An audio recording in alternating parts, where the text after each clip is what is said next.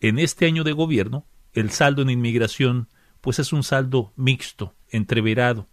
Por un lado, no se puede negar que el presidente ha progresado en sus intentos por restaurar el sistema de inmigración ilegal.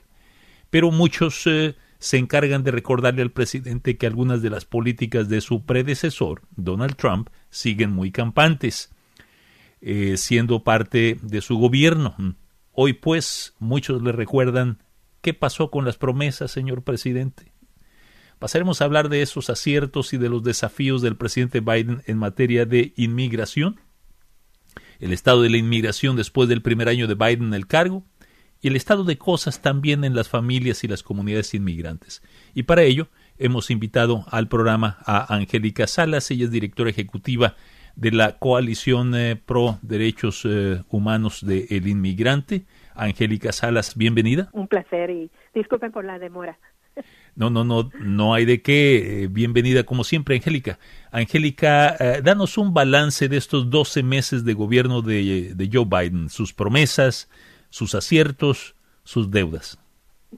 Bueno, uh, comenzando con el progreso. El progreso fue que um, realmente regresó a un momento uh, antes del periodo del uh, presidente Trump, donde el presidente Trump um, sometió muchas órdenes ejecutivas en contra de nuestra comunidad, por ejemplo, quitando el programa de DACA, uh, mandando el programa de DACA a las cortes.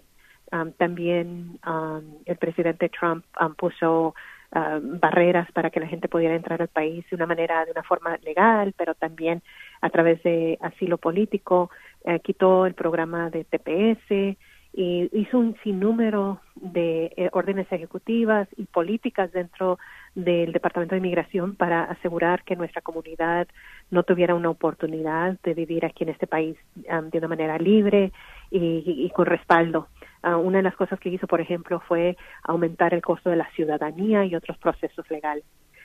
Esas son las cosas que podemos decir que el presidente Joe Biden ha um, retornado a, los tiempos antes de Trump y que también pues el programa de TPS de DACA siguen en vigor aunque el programa de DACA todavía no más existe para los que lo tenían antes y no se ha abierto uh, porque está bajo una demanda legal para nuevos uh, solicitantes.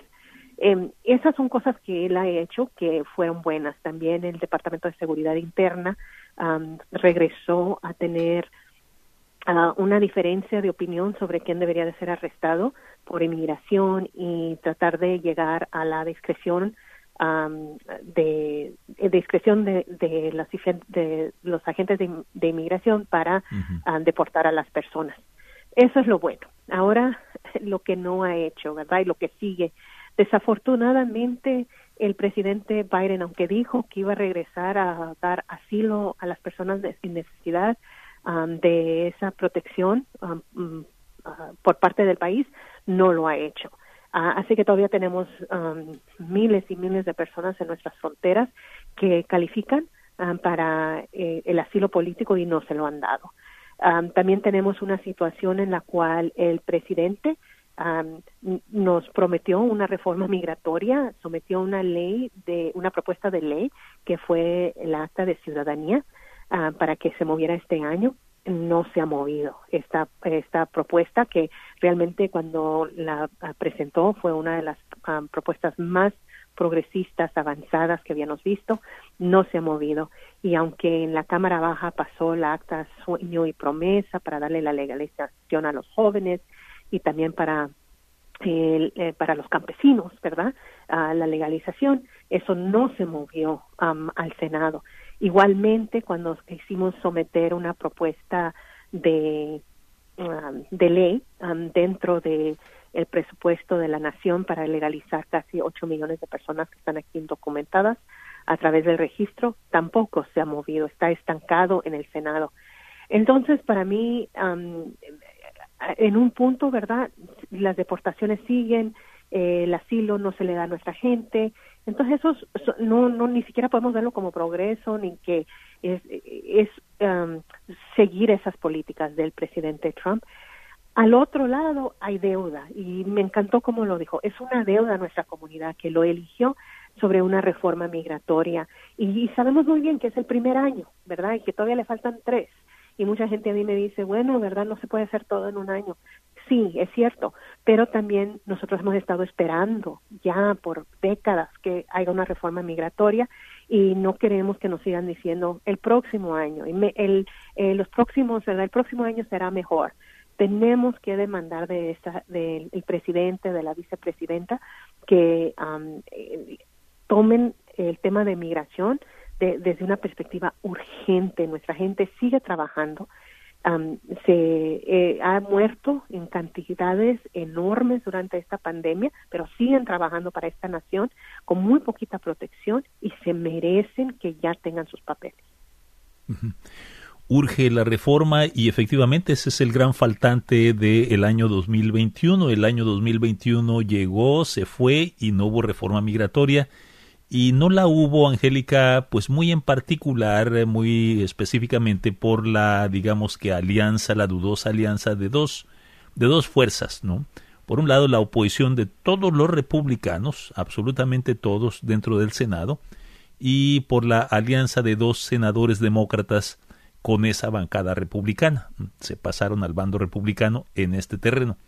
Eh, ¿Qué tanto responsabilizas eh, a Joe Biden y a los líderes demócratas de ese fracaso? Bueno, eh, estamos, hemos estado hablando con nuestros representantes en el Congreso Latino que nos han dicho exactamente eh, este punto, ¿verdad? No es la culpa de Biden, no es nuestra culpa que esto no se ha movido, es la culpa de los republicanos y de estos dos senadores. Y es cierto, ¿verdad? Los republicanos siguen atacándonos o deteniendo el progreso. Eso es claro, igualmente que estos dos demócratas. Pero nosotros también queremos que nuestra gente, nuestros representantes electos y el presidente peleen por nosotros con más vigor, con más esfuerzo, que sean feroces en su, en su apoyo a nuestra comunidad y que puedan utilizar el poder político que sí tienen para avanzar el tema. Por ejemplo, hubo votaciones en muchas otras cosas y entonces nosotros también les preguntamos a nuestros, especialmente a nuestros congresistas y senadores latinos, ¿ustedes están dispuestos a detener su voto, así como lo hizo uh, la senadora Sinema y la el, el senador Manchin, para no, para avanzar la la reforma migratoria y demandar por su voto que finalmente esto se hace. Nos han demostrado estos dos demócratas que desafortunadamente no están a nuestro favor, qué tanto poder tienen dos políticos, ¿verdad? En el, al lado del Partido Demócrata. Entonces nosotros también queremos que haya más fuerza en ese respaldo y que estén dispuestos a, pelearse en, en, sí en contra de su propio partido para asegurar que haya una reforma migratoria. Y es, para mí es, es importante decir que, que necesitamos más energía, más liderazgo para que el tema de migración no sea el tema progresista de prioridad de lo dice el, último de las prioridades. Tenemos que avanzarlo de otra manera. Y y, y nosotros entendemos muy bien verdad de que hay uh, problemas en torno a uh, que está muy riñido el digamos, los números entre los congresistas y los senadores. Y por eso también nosotros decimos, vamos a seguir sacando el voto, vamos a seguir asegurando que nuestra comunidad vote para que esos márgenes se incrementen. Pero a la misma vez, e, en eso, ¿verdad? También queremos, ¿verdad? Que haya constancias y, y haya una manera que nosotros estemos claros que cuando ya tengan el poder, avancen y que cuando están pidiendo nuestro voto nos dicen sí se puede y luego cuando llegan al, poder después nos dicen no, pues no se puede. Tenemos que cambiar esa realidad.